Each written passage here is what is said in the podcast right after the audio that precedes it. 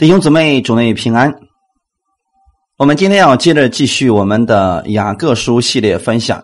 今天晚上我们要分享的是雅各书的第五章十二节。我们分享的是雅各书的第五章十二节的内容。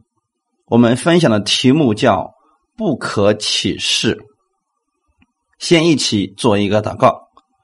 天父，感谢赞美你，是你预备着时间，让我们一起。能够分享你的话语，在我们分享你的话语的时候，你亲自来带领我们每一个人，让我们把圣经当中的这些原则用在我们的生活当中，成为我们生活当中的帮助，让我们的生活当中可以靠着耶稣基督得胜，靠着你的话语活出一个不一样的生活来，帮助我们每一个人在你的话语上更新我们自己，让我们逐渐认识我们天赋。更多的美意，我们乐意的去顺从你的话语，感谢赞美你，把今天这段时间也交给圣灵，亲自来帮助我们，奉主耶稣的名祷告，阿门。我们分享的题目叫“不可启示”，经文是在雅各书第五章十二节。一起先来读圣经，我的弟兄们，最要紧的是不可启示，不可指着天体示。也不可指着地起誓，无论何事都不可起。你们说话是就说是，不是就说不是，免得你们落在审判之下。在旧约时代，犹太人当他们遇到难以解决的问题或者纠纷的时候，通常他们都用启示来解决。如果一个人指着神起誓，那么他所起的誓，他就必须对神负责。就是你说了什么，你就必须要做到。那么在过去旧约圣经当中，有很多人都向神起誓了。比如说，撒母耳的母亲哈拿就曾经向神起誓说：“你若赐给我一个儿子，那我就把他送给你。”终生来侍奉你，这是当时哈拿向神的祷告。那么，当撒母耳出生以后，断奶的日子，哈拿就把撒母耳送到了圣殿当中去成长。他真的做到了。神后来的时候也赐给了哈拿很多的孩子，也就是神不是要走你的一切，而是要赐给你更多的。但是在这么多的孩子当中，唯有萨摩尔的成就最大，因为他是在服服侍神。我们今天所讲的这个，是要告诉大家，在旧约的时候，有很多人是向神来启示的。启示的人，他必须向他所说的话语负责。那么，听的那个人，就是另一方的人，一定要相信。他所说的是真的，因为他们都是对着独一的真神在启示。如果有人违背了自己的誓言，那么自然有神来惩罚他们。在旧约的时候，他们在祭物当中来启示，把一块祭物，比如说一只羊，一分为二，他们坐在祭物中间来启示。假如有人违背了自己所说的话语，那么就像这只羊一样，要被分开，要献上自己的生命为代价的。所以启示在旧约的时候是很庄严的。对于真心信靠神的人来讲，这是好事，因为一旦有纠纷了，我们又没有办法解决，大家一时都很争论，那么就以。启示来表明自己的决心，或者为自己开脱，这是好事。可是到了耶稣时代的时候，犹太人的信仰已经贬值了。我们看到旧约马拉基的时候，其实犹太人对神已经不尊敬了，他们把那个残疾的、瞎眼的、瘸腿的都献给了神。也就是他们根本就不觉得神是神了，那个时候的启示其实已经不起作用了，而且常常有很多人做了坏事，可是别人拿不到他们做坏事的证据的时候，他们就采用启示的方式来证明自己是无辜的。就像有人偷了东西，别人都怀疑他。可是人家也没有证据，于是这个小偷为了让别人不再怀疑他，他就指着神起誓。可是他明明就是个小偷，他明明就做了这样的事情。这样的启示实际上是名存实亡、毫无意义的。所以主耶稣告诉我们的是：不可起誓，是要。信徒们重视自己所说的话语，不要说那些虚空轻浮的话。是，你就说是；不是，你就说不是。这是我们的处事原则，也是神所赐给我们的命令。所以，我们作为基督徒，我们不要像那些假冒伪善的犹太人，我们也不需要。用启示来证实自己说话的真实性，比如说，我以神的名来启示，我以耶稣的名来启示，我所说的话语是真的，其实完全不必要。一个动不动就启示的人，他那些没有启示的话语，有多少是真的呢？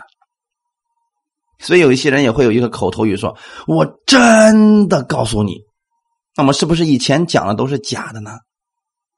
我是非常严肃的、真实的告诉你，那是不是以前讲的都是假的呢？啊，我们过去的时候也闹过这个笑话嘛，说这一次啊，我们的方式是真实的，那就证明以前的政策都是假的。所以这样的话，我们很多时候。不再相信他们用这样的方式来对我们讲话了。更何况，如果这个人动不动就起誓，那么连他起誓的话语都难以让人相信了。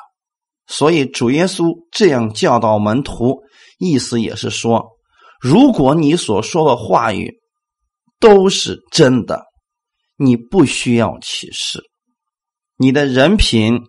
你的信誉都会赢得人们的尊重。耶稣教训门徒不可启示的时候，他同样也在警告那些喜欢以神之名启示的人，他们是在干犯神的威严。所以，今天我们作为基督徒，我们同样要做到这一点：说话的时候是就是，不是。就说不是，否则你可以选择什么都不讲。如果你觉得很难回答，你不说就行了。为什么非得说一些模棱两可的话呢？所以这里雅各告诉我们的是：最要紧的是不可启示，就证明这件事情呢，雅各非常的重视。在第一节到第十节当中。有许多基督徒，他们受委屈了。做工那些人欠他的工钱，可能他们之间有纠纷。结果他们呢打官司的时候呢，那些人以神之名来起誓，说我已经给过他了呀。这种方式没有办法说明的清楚。在这个时候呢，雅各教导弟兄姊妹们。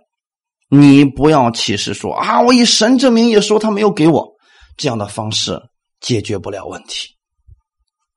所以最要紧的就是不要起誓，不可起誓。先看今天的本文，我的弟兄们，他指的是对信徒而讲的。所以一个不信主的人，如果他动不动就起誓，你要对他的话语要认真的去思量。但是作为信徒来讲，雅各教导我们不可歧视。我们先看一下原文，它的意思是什么？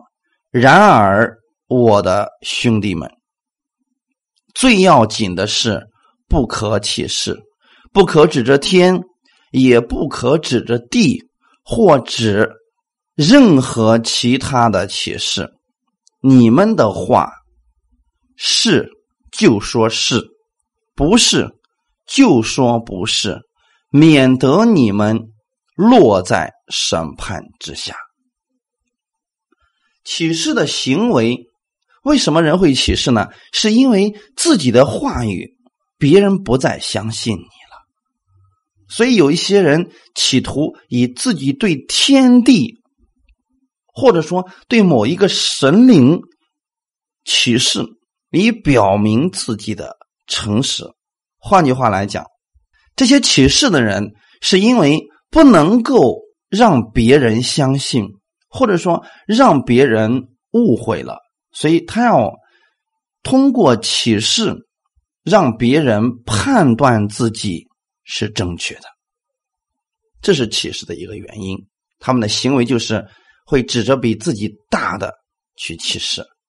但是今天我们看了啊，在新约的时候呢，法利赛人其实已经不相信神了，所以你对着神去起誓，那是没有用的啊。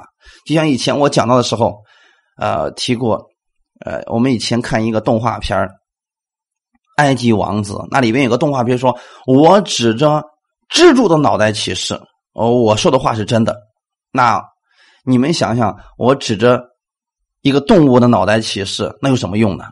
完全没有用啊！啊，你就指着所所有的蜘蛛脑袋起誓，他都没有办法呀。这是妄称神的名。所以，如果一个人以我们耶稣之名来启示的话，而他所做的又是错的，那就是以神为虚妄的。你要知道，妄称神的名是很严重的罪。换句话来说，这个人可能不信神。雅各在此禁止我们去启示。是只用神的名来保证我们所说的话是真实的。那我们今天在我们的生活当中，我们应该如何去看待这些事情呢？我给大家的建议是：你事情只说结果，至于别人信与不信是他们的选择，但你要保证你所说的一定是真实的，这就可以了。对于一个不相信你的人，就算你启示了。他仍然不相信你。对于一个相信你的人，就算你不启示，他仍然相信你。所以说，这是信与不信的问题。至于你指着什么启示，这些人压根儿就不会放在心上，因为启示的多了，别人连你的神也就怀疑了。你对一个不信耶稣的人说：“你说我以耶稣之名来启示，我以我基督徒的名义。”来保证这些都是不可靠的，别人会嗤之以鼻，说你你就是用别的东西保证也没有用。比如说有一些人他去买东西的时候忘带钱了，那么他对那个卖东西说：“我是基督徒，我以基督徒的名义来担保，我先把东西拿走，然后我把钱给你送过来。”你觉得那些不信耶稣的人他会相信吗？与其起这样的誓言，倒不如说我先把东西放下来，我先回去拿钱，然后我过来再拿东西，可以吗？用这种方式更妥当一些。所以旧约里边经常用描述神用他的誓言作为实现应许的保证，可是我们不能跟神相比啊！确实，神为什么会启示呢？其实神根本就不需要启示，是因为我们的心太刚硬了，所以神才启示，以此证明他的应许是真的，让你去试一试他。所以在律法之下，神并不禁止启示，但是神要求人对所起的事必须说到做到。到了新约的时候，耶稣吩咐他的门徒根本不需要发誓，而这种更是把原来律法下的经义给说明白了。换句话来讲，神根本不需要启示来证明他的话，以此让我们来相信。可是因为我们太悖逆了，所以神才启示来证明一下他的话是值得信任的。所以到了新约的时候，耶稣就告诉我们不要启示，任何誓言都不要启示。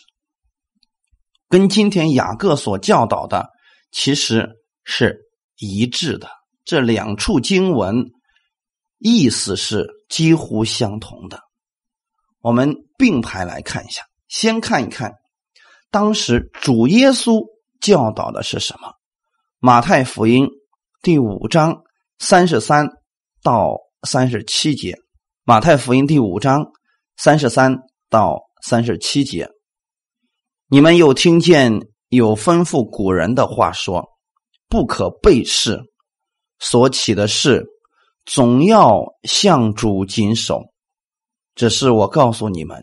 什么事都不可起，不可指着天起誓，因为天是神的座位；不可指着地起誓，因为地是他的脚凳；也不可指着耶路撒冷起誓，因为耶路撒冷是大军的京城；又不可指着你的头起誓，因为你不能使一根头发。变黑变白了，你们的话是就说是不是就说不是，若再多说，就是出于那恶者。原文当中指的是就是从恶里边出来的。好，我们先来看一下主耶稣当时所吩咐的这一段是什么意思。马太福音的第五章。是耶稣正在向犹太人解释律法的精要，所以在马太福音第五章里边有很多次不断的重复着一句话：“你们听见有丰富古人的话，只是我告诉你们，这个排比句一直在马太福音第五章里边出现。”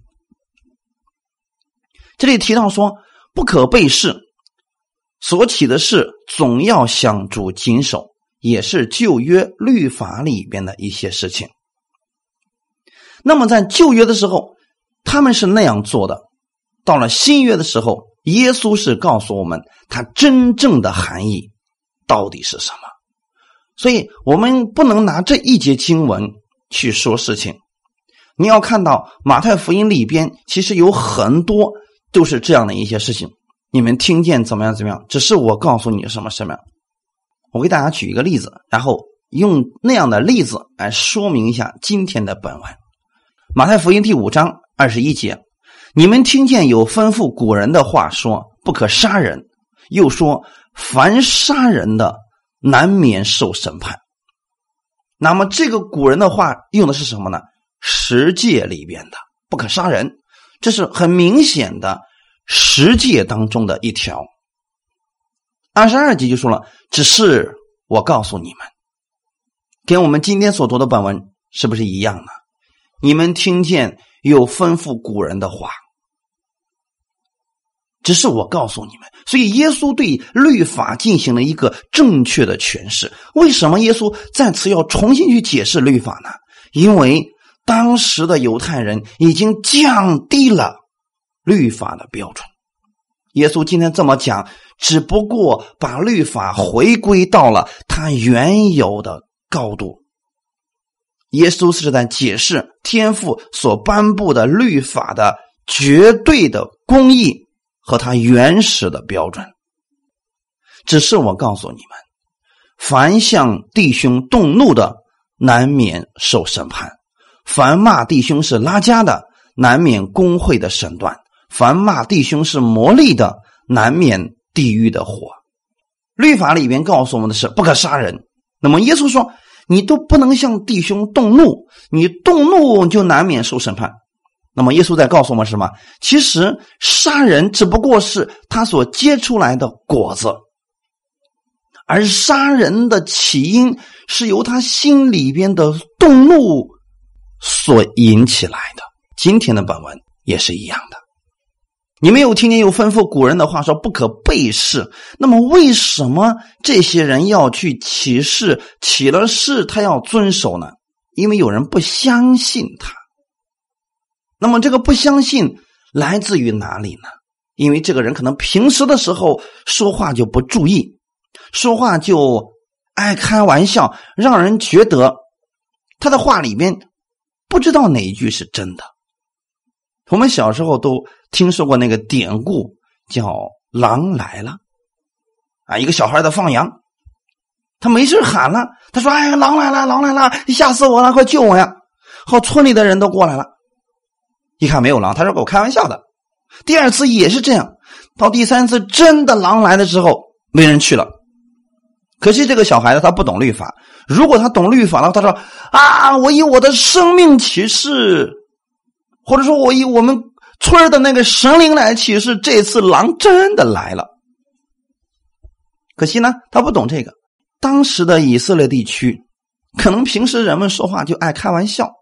所以到他真正要做一些事情的时候，不是没有人相信了，那么他就开始用神明来启示说：“这一次我说的是真的。”那就证明这个人平时的话就让人不可信。耶稣说的意思是什么呢？只是我告诉你们，好，耶稣告诉我们什么？什么事都不可起。你不要指着天。也不要指着地，更不要指着你的头发誓。今天很多人说了，我以我的脑袋来担保啊！如果我有违此事，我头可断，血可流啊！这些都是没有用的啊！耶稣不要我们去做这些事情，耶稣要彻底的解决掉用启示来解决问题的这些事情。然后耶稣给我们答案是什么呢？三十七节，马太福音第五章三十七节，你们的话是就说是。所以平时的时候，如果我们在生活当中，别人让我们做什么事情，我们答应了，就一定要做到。所以基督徒，各位亲爱的弟兄姊妹们，平时不要随便应允别人，一旦应允了。无论你付上什么代价，要做到。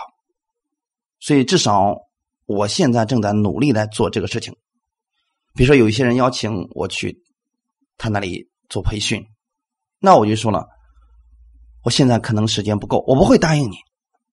但是如果我答应了，即便再累再难，我也要做到。要不然我就什么都不说。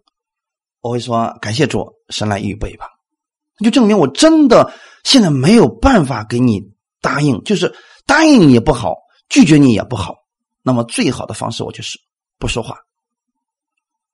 这是一种智慧。如果你答应了别人的话，一定要做到。我们现今这个末世的时代当中，人随处说谎太多了。比如说，我们两个人约好了明天。早晨八点钟一起去做某一件事情。好了，那我我们一定要在八点钟之前到达那个地方，不管你用什么理由，一定要做到。你们所说的话一定要让它有分量。可是我们中国人有很多人总是喜欢拖拖拉拉，明明答应好的八点钟到，结果都已经九点半了。还没有影子呢，你给他打电话说马上到，这个马上到是什么时候呢？他说不清楚。这个马跑得很慢，也许是个很病病得很重的马，这个马可能是一个小时，也可能是再过两个小时。现在有一些人说两分钟就到，他这个两分钟也许是二十分钟，也许是两个小时。那么这样的话，如果我们长期跟这个人接触了，最后呢，他所说的话你就开始怀疑。啊，他这个话不能信。你这个两分钟到底是几分钟？弟兄姊妹们，为什么人会怀疑另外一个人？因为他常常说话不算数，所以那个时候他就不得已说：“我这次说的绝对是真的。”你听到有人这么去说话的情况下，此人平时说话一定不注意。所以耶稣告诉我们的是：你们的话是就说是，不是就说不是。若再多说。就是出于那恶者，就是容易给魔鬼留下一个空子，或者说你那个似是而非的话，就是出于魔鬼的。那么当初魔鬼到底是怎么骗了夏娃的呢？创世纪第三章里边，你知道蛇它狡猾之处在哪里吗？神岂是真说不许你们吃园中所有树上的果子吗？女人对蛇说：“园中树上的果子我们可以吃，唯有园中园当中那棵树上的果子，神曾说你们不可吃，也不可摸，免得你们死。”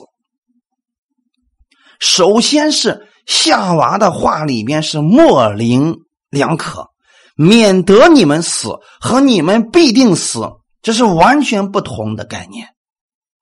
所以蛇一看，哇，原来你说的话里边是是而又非的，那好办。所以创世纪第三章第四节，蛇就对女人说：“你们不一定死啊，弟兄姊妹，这个不一定到底是个什么概念呢？你说他是，他好像又不是；你说他可以死吗，他也许不能死呢；你说一定会死吗？”他可能不死。总之，这就叫做模棱两可的话。而耶稣说，这样的话语是从恶里边出来的。我们要给别人一个确据：信耶稣，你就必得永生；你若心里相信，口里承认，就必得救。这是很确定的话语。所以在平时生活当中，我们也要如此来。笃定不移的去讲话。如果今天耶稣给我们的承诺是：你若心里相信，口里承认，你们就可能得救。那么弟兄姊妹们，你们还有希望吗？凡你们所求的，只要信是得着的，你们就可能会得着。各位，如果耶稣这样给你们应许的话，你们能相信吗？所以这是很危险的。我们的神对我们讲话是就是，不是就不是。说你必蒙福，你就必然会蒙福。可是我们很多时候想信，不能相信。耶稣说做这个事情，你一定会受亏损。我们也不一定相信，就是因为我们用了一个不一定，用了模棱两可的一种相信的话。我们既相信又不信，我们既相信神的话，又相信人的话。这个时候才出现了中间地带，才给魔鬼留下了空间，让你怀疑。各位弟兄姊妹们，现在我们一定要相信，你们说话不要做模棱两可的。法利赛人允许人起誓，但是他不是让人指着。比他大的启示，他让人指着各种被神小的物件儿启示，让人指着物件儿启示。那么这样的话，这就很危险了呀！到底是物件大呢，还是神大呢？你比如说，他说了啊，如果今天你说了向神要献上什么，献十一、献祭物啊，你做不到，不行，神一定会惩罚你。这是他们用一个比神更小的物件来启示，这才是危险的。法利赛人的教导已经错了，他们用这种方式来代替了神的做法。那么，到底是坛大呢，还是祭物大呢？是不是？所以这样的话，会让很多人的信心跌倒的呀。感谢赞美主。所以我们不要做这样的事情。我们看一下一段经文，《希伯来书第六章十六节到十八节，人都是指着比自己大的启示，并且以启示为实据，了结各样的争论。照样，神愿意为那些承受应许的人，格外显明他的旨意是不更改的，就以启示为证。借着这两件不更改的事，神绝不能说谎，好叫我们这逃往避难所、持定摆在我们前头指望的人，可以。大得勉励，这是神对我们所讲的话语。人都是指着比自己大的启示，可是法利赛人允许你指着你的祭物启示，这是完全错误的。他是用人的方式代替了神的方式，所以雅各在此上告诉当时的犹太人说：“什么事都不要起，甭管你是大的是小的，不要启示。”当时为什么要说这个事情呢？神为什么要启示呢？希伯来书里面告诉我们说，人如果指着比自己大的启示，并且以启示为实据，是要了结各样的争论。如果争论的没有办法了，人以启示来解决问题的，照样神为什么愿意启示呢？神要证明自己，他的旨意。是不更改的，是要告诉你，当你看到圣经上的这些话语的时候，你要相信，神以启示为证，是要告诉我们，他绝不说谎。比如说，神说，那些日子以后，我不再纪念他们的罪愆和他们的过犯。神说了。如果耶稣都已经为你的罪付上代价了，成为了你的赎罪祭了，我怎么可以再去纪念你的罪愆和你的过犯呢？我不再纪念了。那么你能相信吗？神这样说的目的是要告诉我们，他绝不能说谎。这样的话，你就可以放心大胆的相信神，逃向。他这个避难所，他说不再追究你的罪，就不再追究了。所以你可以坦然无惧的去来到他的施恩宝座面前，他不会再因为你的罪的问题去击杀你，或者说不听你的祷告了。这样的话，你就可以持定摆在我们前头那个指望。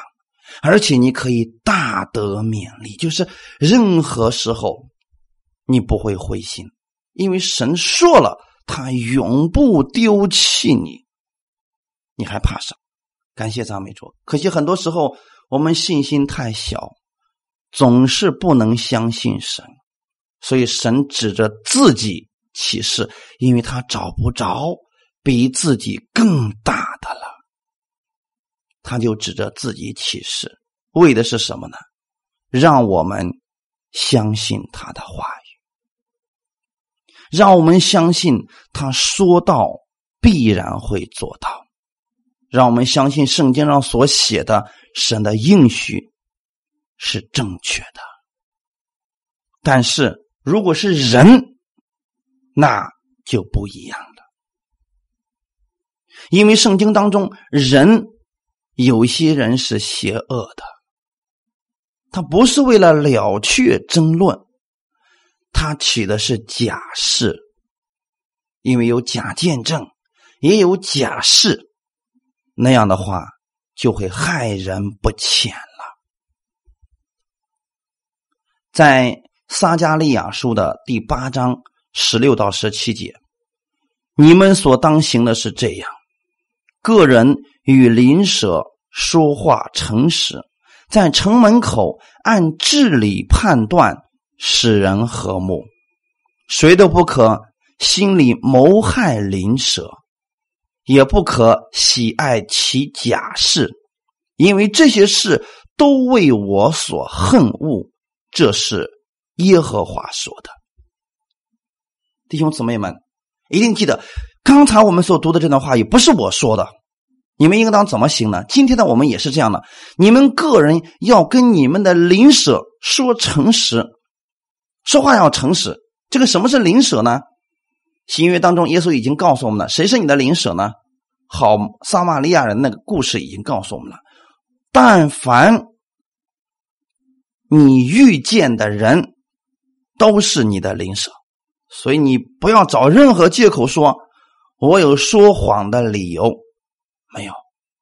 个人与邻舍说话诚实，在城门口按治理判断，这是指那些当官的。那些掌权的人，你去判断的时候，要按照神的公理去判断事情，使人和睦。谁都不可心里谋害邻舍，就是心里边不要想着起假事去陷害人，不要想着起假事去谋害你的邻舍，就是你所遇到的人，因为这些事情人。可能不知道，可能胜不过你，但是神知道。最终有一天，这些人要自食恶果的，就是他明明是做假见证，谋害了一些人，那么这些人神必然会亲自审问他们。现在我给你们讲一个圣经当中旧约里边真实的一个起假见证的这样的一个故事。拿伯的故事，拿伯被人用假释害死，神审判了害人的恶毒妇人耶喜别。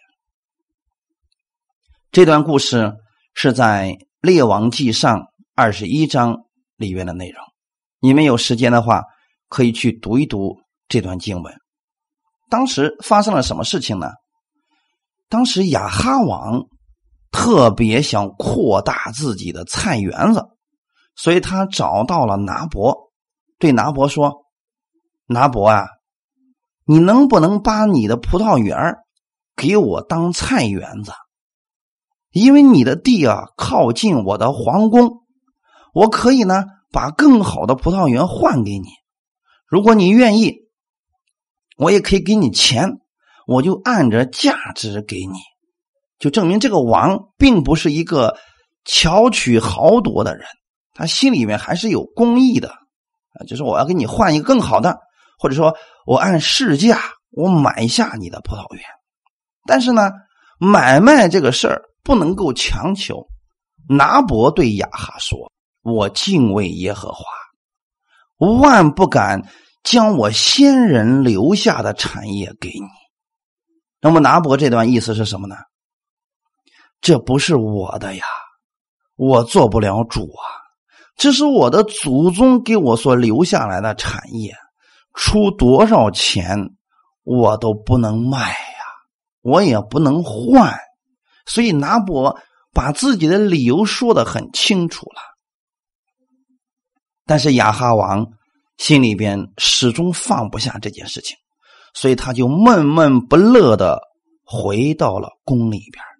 本该这件事情就此结束了，可是呢，雅哈心里边仍然放不下，躺在床上不肯吃饭。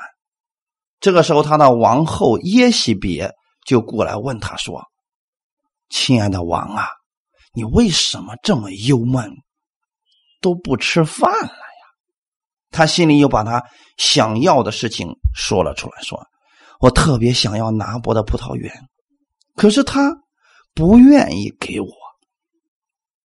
王后耶喜别本来应该是去劝劝雅哈说：“不要紧啊，要不然我们想想其他方法吧。”可是恶毒的耶喜别到底做了什么样的事情呢？他说：“你是不是王啊？整个以色列难道不都是你的吗？”你起来，这个事儿就交给我吧，我必然会让他把葡萄园献给你。于是，当时的雅哈就听从了自己的妻子耶喜别的话语。当时耶喜别到底做了什么事情呢？耶喜别当时下了一道圣旨，让所有的人一起进食祷告，然后让两个匪徒坐在拿伯的对面做见证，告他说：“你谤读神和王了。”随后就把他拉出去，用石头打死。各位弟兄姊妹们，那么这两个匪徒是不是做了假见证，陷害人呢？很明显是这样的。那么到底是谁指使了这两个匪徒做这件事情呢？王后耶喜别。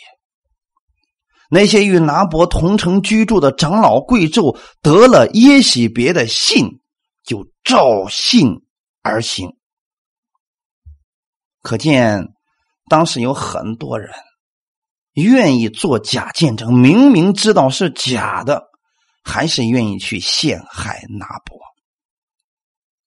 所以当时的拿伯就被众人拉到城外，用石头打死了。这件事情在当时的以色列地区，如果有人要上告，你是告不赢的，因为你的对头、你的被告人是最高掌管这个国家的人。我相信今天我们也遇到过类似这样的事情，求告无门，你怎么办？我们要再次向大家说明一下，那个时候不要再起誓。说拿伯没有犯罪，不要再起誓说拿伯是无辜的，没有用。与其这样，不如向神祷告。这就是我们下一次要讲的雅各书的内容。不要起誓，神给了你的方法就是向神祷告。那么很明显，拿伯是冤枉的，在那个国家当中，这件事情处理的非常的恰当。亚哈王得到了自己喜欢的葡萄园，王后，呃，出了很好的主意。可是我们知道，最终的结局是什么呢？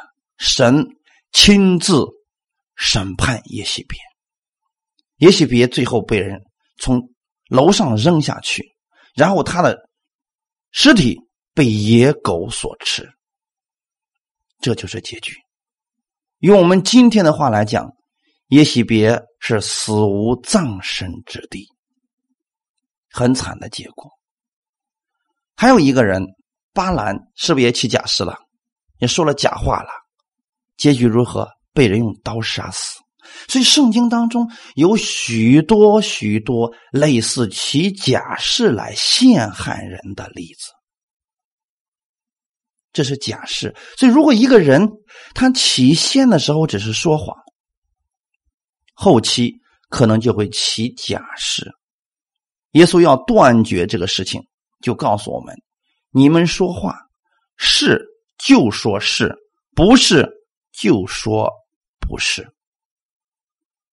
我劝勉各位亲爱的弟兄姊妹们，以后无论你遇到什么样的威逼利诱，不要做假见证。因为神不喜悦这样的事情，弟兄姊妹们，圣经当中对做假见证的事情，神从来都不会放过这些人，因为他不单害了自己，也会害了别人。说话简单一点就好办了，信徒说话本应该就简单明了、诚恳，绝对不要说模棱两可的话。大概是这样吧，也差不多，还差一点点。不要说这样模棱两可的话，是就说是不是你就说不是，因为再多说了，里面或多或少就有谎言的成分了。是和不是两者之间不可通融，要不然你可能就是在起假誓，在。做假见证了，所以平时的时候，我们说话要诚实可靠，是就说是，不要加进别的东西。你不必请天地神来给你做见证，那个时候你年龄越长，说话越有分量。感谢赞美主，所以你千万不要说我是基督徒，我不说谎，哎，这样也没有用的。其实这样是以耶稣的名义争取别人的信任，也是启示的一种成分在里边。如果我们平时为人就诚诚恳恳、言而有信，你就算不启示，别人也相信你的。哈利路亚。如果别人不信任你的话，你不要用发誓来为自己辩护，信不信由他去吧。你只说出结果，爱信不信，这也是我的处事原则啊。我们若要避免说那些是而又非的话，就必须在基督里边说话，因为在基督里边只有一是，就从来就没有。是而又非的。格林多后书第一章十八节，林后一章十八节，我指着信实的神说：“我向你们所传的道，并没有是而又非的。我们所讲的是就是，不是就不是。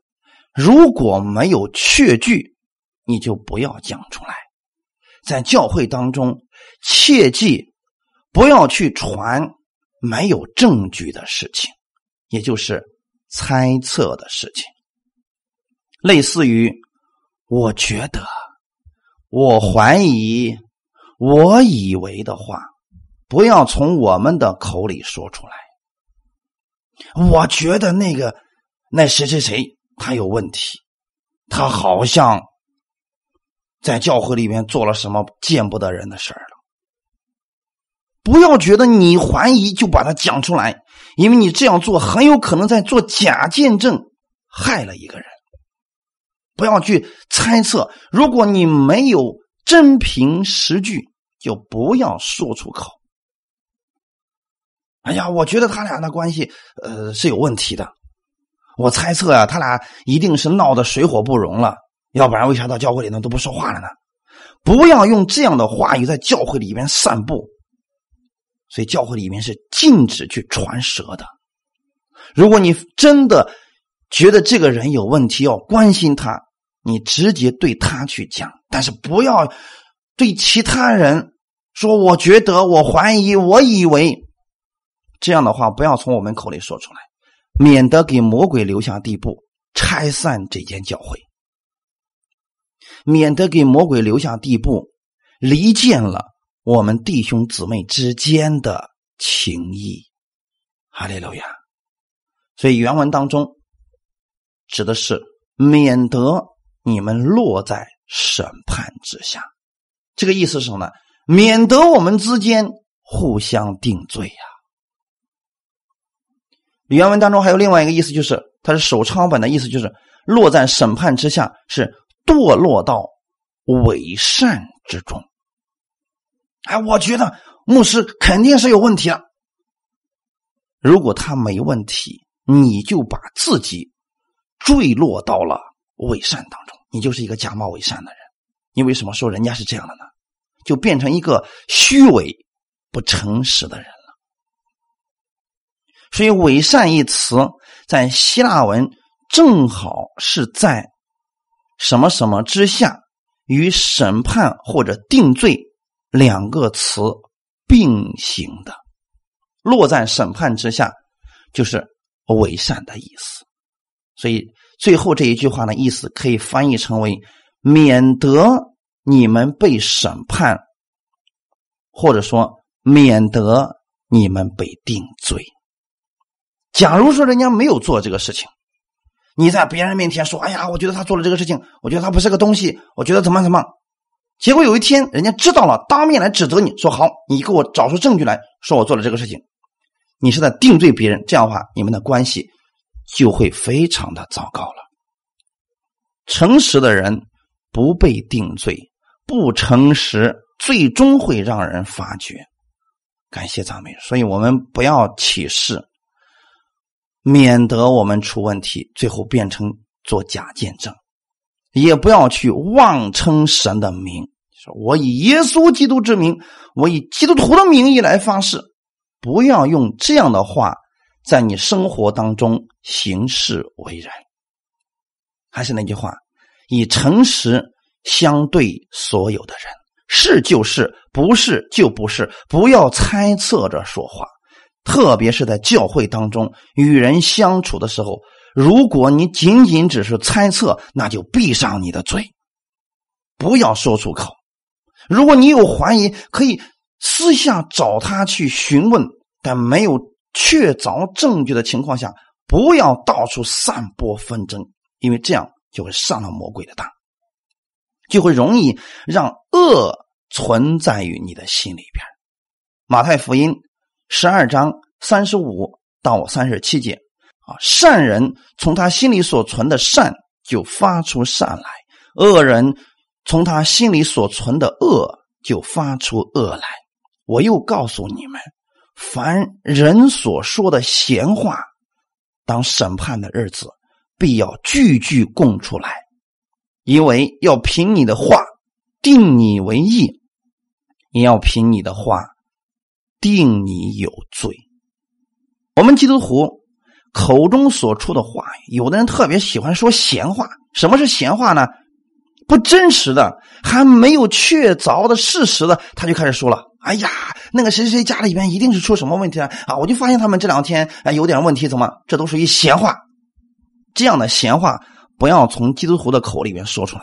各位弟兄姊妹们，这个不是律法，这叫。”要求也是为人处事的基本原则。我们基督徒应该做世人的榜样。世人都喜欢说闲话，我们要说真实造就人的话语。因为说的闲话，审判的日子，神必定罪。就是神要定你这些话是无用的，是废话，给别人带来的跌倒了怎么办？所以要凭你的话定你为义。你要经常说说造就人的好话，所以神会给你赏赐。那么，如果经常说有罪的话、定罪别人的话，其实这样对我们没有益处，对别人也没有益处。好，今天我们就讲到这里，一起来祷告。天父，我们感谢赞美你，谢谢你今天借着这样的话语，再一次的告诉我们，我们基督徒的话语是有权柄的。所以我们不随便说闲话，也不随便说猜测别人、说假见证的话语陷害人。你告诉我们不要起誓，任何事都不可起，因为你愿意我们做一个诚实的人，是就说是不是就说不是。我们不会违背我们的信仰去做假见证，也不会违背我们自己的信心去做一些。违背良心的事情，因为这样会把自己放在定罪之下，让我们陷入定罪感、内疚感当中。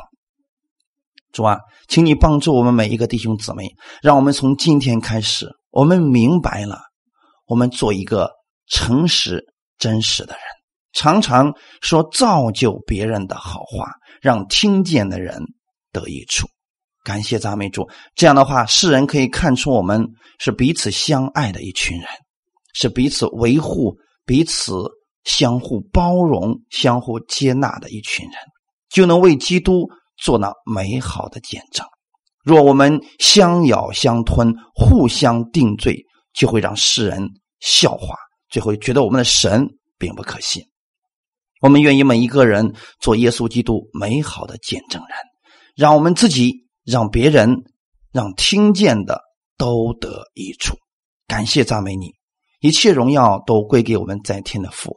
奉主耶稣的名祷告，阿门。